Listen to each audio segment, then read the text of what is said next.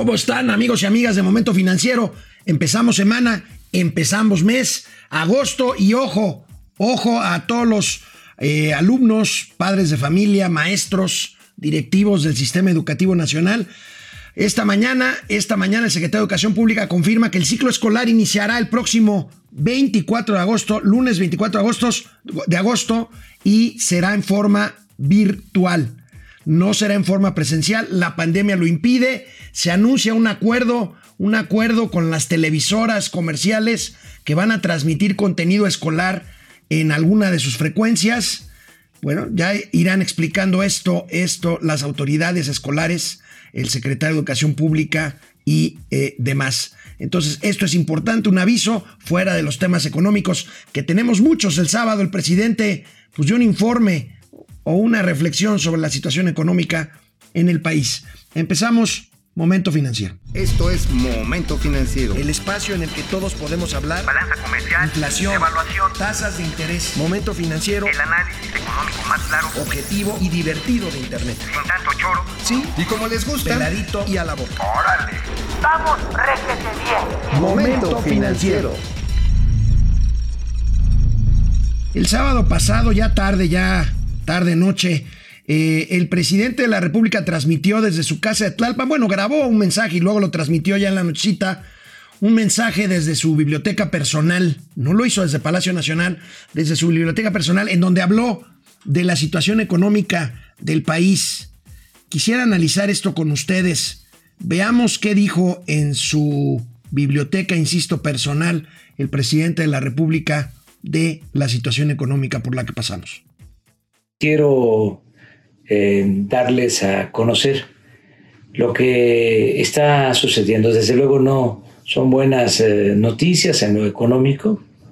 Sin embargo, tenemos eh, la esperanza de que vamos a salir adelante. Somos optimistas y desde luego tenemos fundamentos, hay razones para sostener nuestro optimismo. Eh, la pandemia ha causado un desastre económico en el mundo. Mm, no se veía una caída de la economía en el mundo desde hacía muchísimos años, muchos años.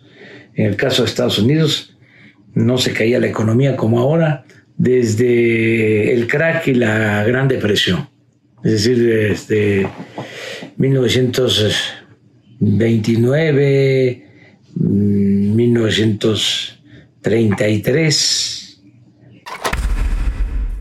Bueno, el presidente reconoce la gravedad, la gravedad de la, de la crisis económica. No es la primera vez que lo hace. Ahorita lo hizo pues con un poquito de más seriedad. Insisto, el presidente es un hombre de símbolos me llama la atención que haya hecho esto desde su casa y no desde Palacio Nacional. Y me llama la atención también, no necesariamente eh, en términos positivos, que el presidente ofrezca, en vez de certeza de un programa contracíclico económico, ofrece esperanza. Dice, tengo esperanza de que salgamos bien y estoy optimista. Esperanza y optimismo. Esto es lo que se ofrece. Híjole, creo que hace falta mucho, mucho más que eso. El presidente, sin embargo, mantiene su tono positivo, dice, sigue insistiendo que ya tocamos fondo y que empezará la recuperación. A ver. Entonces vamos saliendo, este, los datos indican de que ya tocamos fondo, vamos hacia arriba, vamos a emerger. Yo creo que julio ya eh, es un mes mejor que abril, que mayo, que junio. Ese trimestre fue muy difícil. Y el trimestre julio, agosto, septiembre es hacia arriba. Y el último trimestre del año ya estamos en eh, la superficie. Ya se emergió, ya estamos eh, saliendo de la crisis con economía sana, sin endeudamiento. Esa es la eh, información que quería transmitirles es eh, pues eh, engorrosa, eh, pero siempre he considerado que la política... Bueno, el presidente dice que vamos a terminar el año ya en la superficie. Si a eso se refiere con el nivel que teníamos hace un año, donde empezó a caer la economía sin coronavirus del 0%, o sea, de flat en el crecimiento, lo dudo mucho. Hay quienes calculamos que salir de este bache económico nos va a tomar cuatro o cinco años, o sea, el resto del sexenio. Habrá que ver, esperemos, yo soy el primero en que en desear que tenga la razón el presidente. El presidente basa sus, sus estimaciones tan optimistas en dos cuestiones, en que el consumo ha avanzado 8% en, los, en las últimas semanas.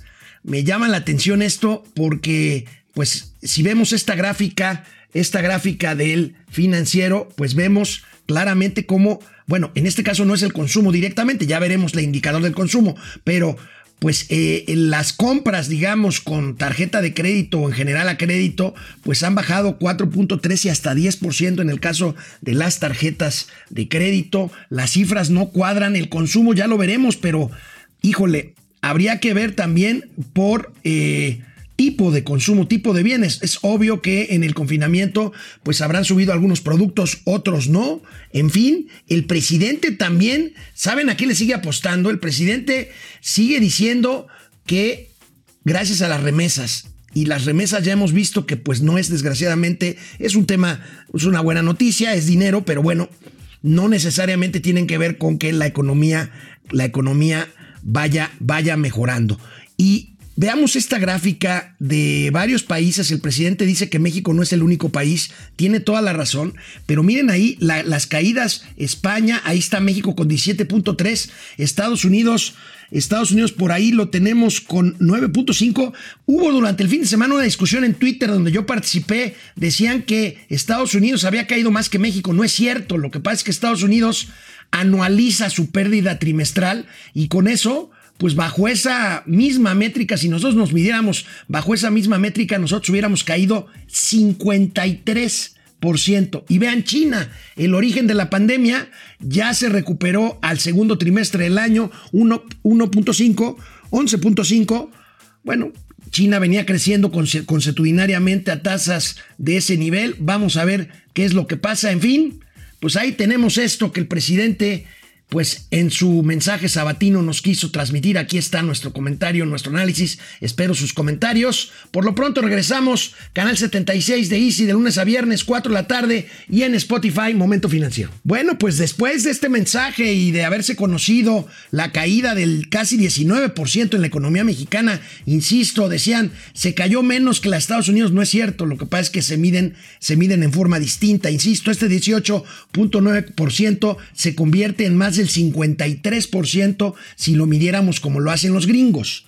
Entonces, ojo, no es que queramos echarle este, mala vibra a esto, es la realidad, son las cifras, pero bueno, las organizaciones empresariales volvieron a reclamar acciones específicas, claro, el presidente dice tenemos esperanza, tenemos optimismo, tenemos remesas, pero lo que hace falta son acciones para mantener la planta productiva y el empleo. La Coparmex fundamentalmente demanda un acuerdo nacional para apoyo a la actividad económica. Se han dado de baja 10 mil, mil empresas en lo que va de la pandemia y 35 de las grandes empresas que cotizan en bolsa, fíjense nada más este dato, han perdido el 60% de sus utilidades.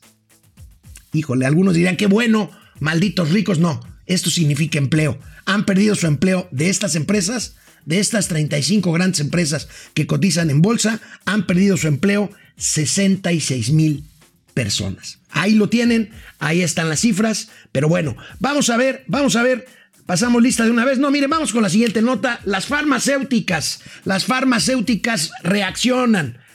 Ustedes eh, se enteraron aquí en Momento Financiero de la modificación a la ley de adquisiciones que faculta al gobierno federal para comprar la totalidad de las medicinas que necesite en el extranjero por adjudicación directa. Bueno, pues Hoy el economista alerta la reacción de las empresas farmacéuticas nacionales. Acudirán a todas las instancias legales para defenderse, están en guardia ante estas nuevas reglas del juego, demandan participar en igualdad de circunstancias en los procesos que a través de la ONU se lleven a cabo en el extranjero. El asunto, el caso es que esto no parece ser, no parece ser un caso cerrado, hasta prever una controversia constitucional. Tendríamos que ver las farmacéuticas a través de qué no, no, no cualquiera puede interponer una controversia constitucional, es un tema que deben interponer los poderes, los poderes además del Ejecutivo o alguien del propio Ejecutivo que eh, contravenga, contraponga o eh, promueva una controversia constitucional. Vamos a ver qué pasa. El caso es que estas estas empresas farmacéuticas mexicanas están, dice el economista, en pie de guerra contra estas, contra estas medidas. Vamos a ver, vamos a ver quién está conectado. Hay muchos conectados hoy. Buen día, iniciando una semana, mes de cuarentena. Pues sí, seguimos.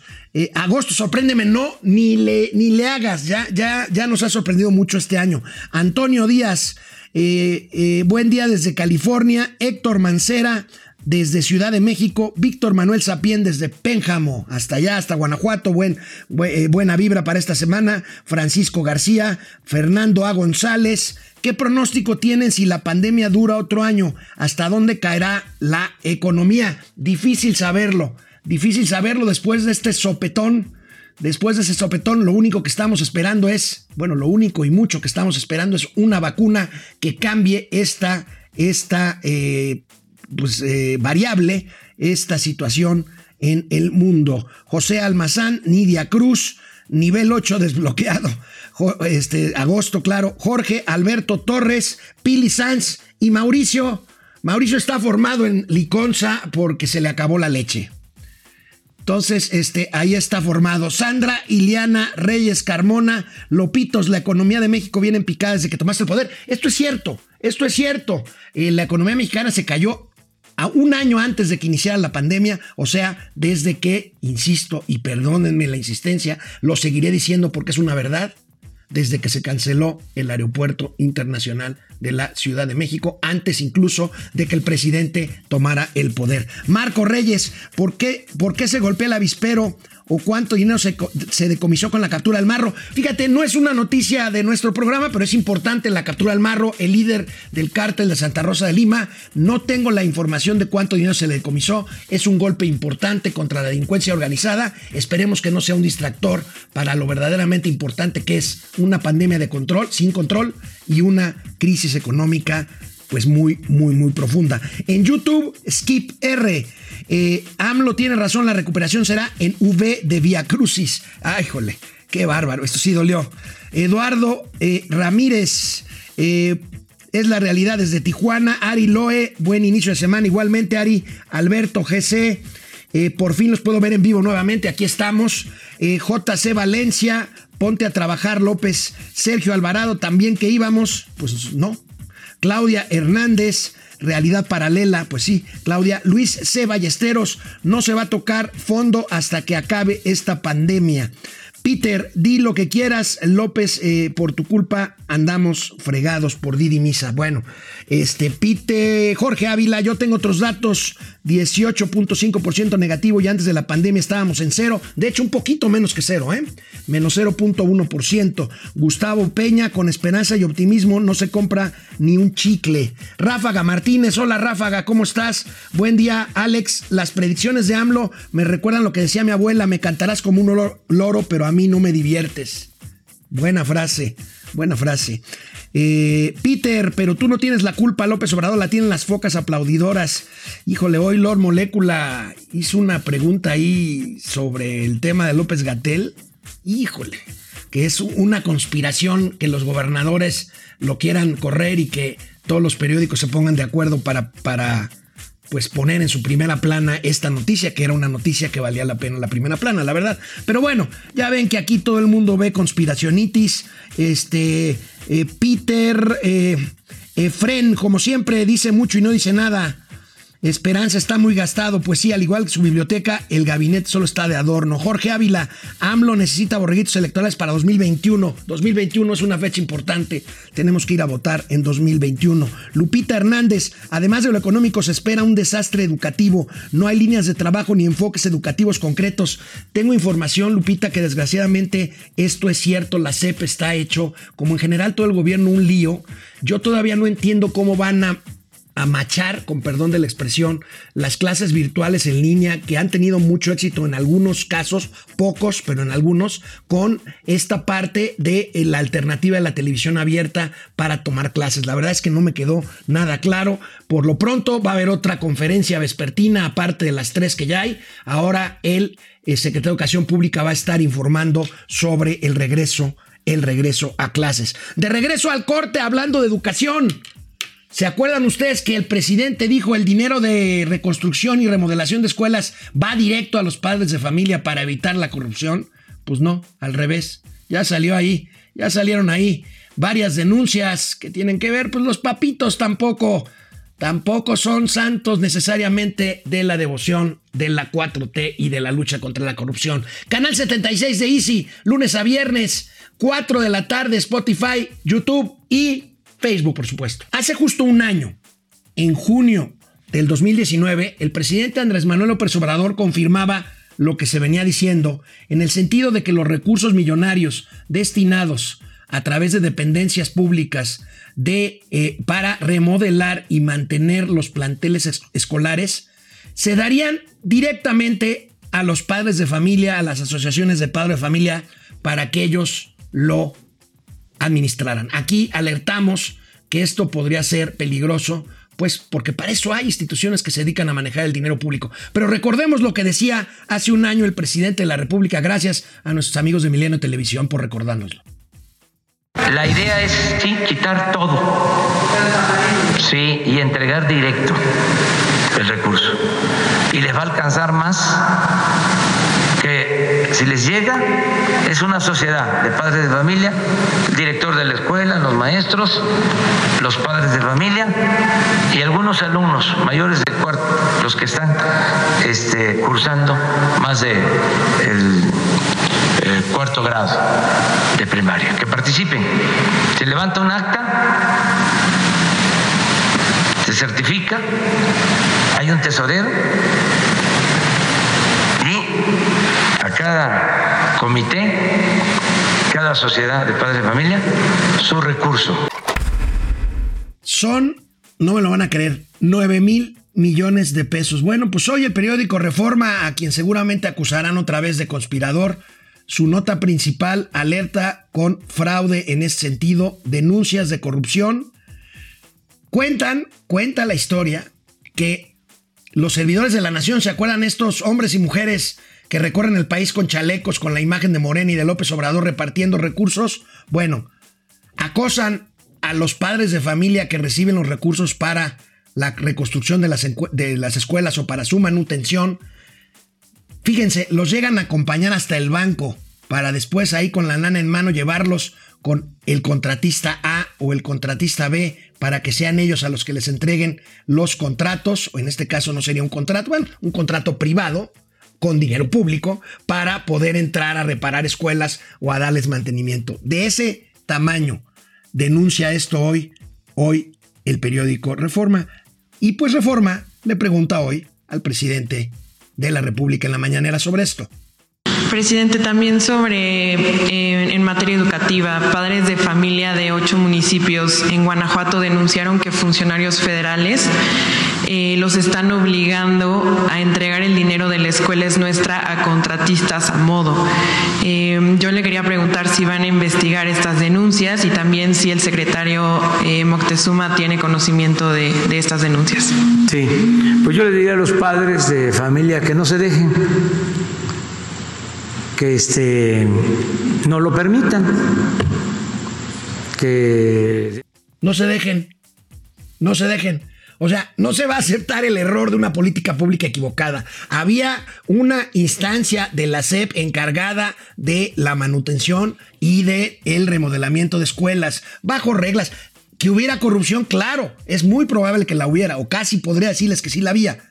Corrige eso en vez de darle en la torre como le diste a las estancias infantiles para darles el dinero supuestamente directamente a las madres de familia que ya no les alcanza para pagar una guardería privada.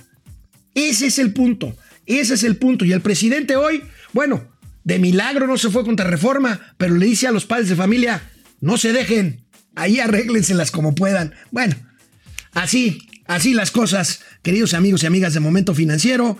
Vamos a ver quién más está por aquí. Eh, Efren, ya, ya lo había dicho. Jorge Ávila.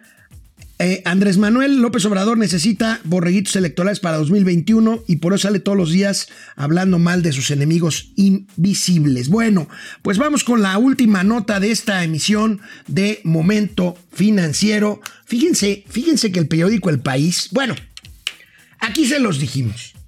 ¿Recuerdan aquel senador de sombrero, de bigote, que aquí mi amigo Mauricio Flores hizo incluso por ahí algún sketch sobre él. Bueno, el senador Armando Guadiana. ¿Se acuerdan de él? A ver, aquí lo tenemos. Ahí lo tenemos, miren, ahí está. El senador Armando Guadiana. Él es un productor de carbón. Carbón, la R antes que la B, ¿eh? Carbón. Y bueno, pues resulta, resulta que en el proceso para venderle carbón a la Comisión Federal de Electricidad. Ya ven que Manuel Bartlett no le gustan las energías renovables, solares, este, eh, eólicas, de viento, pues. No, no, no, no, no. Lo de él, lo de él, lo de él es el carbón. Bueno, pues resulta que el proceso para venderle carbón a la CFE, cuatro empresas, no una, no dos, cuatro empresas ligadas al senador Armando Guadiana, aparecen como proveedoras de la CFE de carbón. Fíjense nada más. Y esto, pues no lo dice la neoliberal y conspiradora prensa nacional, no, lo dice el país, el periódico español, que pues tiene un prestigio ganado por sus notas. Ahí tienen esa, esa noticia. Bueno, ¿qué tal con esto? Jugosos contratos por casi 60 millones de pesos. Las compañías, las compañías son Carbón Mexicano, vinculada al senador Armando Guadiana. Zapaliname, vinculada al senador Armando Guadiana. Río Álamo, también. Y Minera 2G, vinculadas todas a Armando Guadiana. Pues no que ya se había acabado la corrupción. El presidente dijo que se pondría cubrebocas hasta que se acabara la corrupción. Había dicho que ya se había acabado. Bueno, no se ha acabado. Por lo visto nunca se va a poner el cubrebocas porque esto desgraciadamente, esto desgraciadamente sigue, sigue ahí. ¿O cómo pueden llamar ustedes esto? ¿Conflicto de interés? Está pendiente lo de Bartlett. Están pendientes los de las casas de Bartlett, los de las casas del académico John Ackerman. Habría que ver, habría que ver. Bueno, ¿quién más? ¿Quién más anda por aquí? ¿Quién más anda por acá? A ver, Héctor Gerardo Trejo Guadiana, otra ratota de la cuarta, nepotismo a su máxima expresión. Bueno, nepotismo, no sé, a menos que haya por ahí un hijo del senador Armando Guadiana con su bigote ralo todavía. Basi López Silva, en mi pueblo no hay señal de televisión ni de telefonía. ¿Te refieres al tema de la educación? No me queda muy claro cómo van a resolver el tema del regreso a clases. Todo parece indicar que vamos a durar un rato más con el coronavirus conviviendo con nosotros. Paco Franco Vera, muy cómodo el horario de las 10 a.m. Bueno, te refieres a momento financiero. Este, muchas gracias. Héctor. Eh, Vicente Rincón, las clases por televisión se transmiten desde los años 60. Sí, recuerdo telesecundaria. Vamos a ver qué alcance tiene esto. Salvador Mejía Hernández, AMLO no aceptará nunca que la está regando. Paco Franco Vera, este gobierno no tiene ni pies ni cabeza. Bueno, pues amigos, eh, al ratito les decimos en nuestras redes sociales si Mauricio consiguió su litro de leche semanal. Nos vemos mañana. Momento financiero. Vamos, réjete bien. Momento financiero.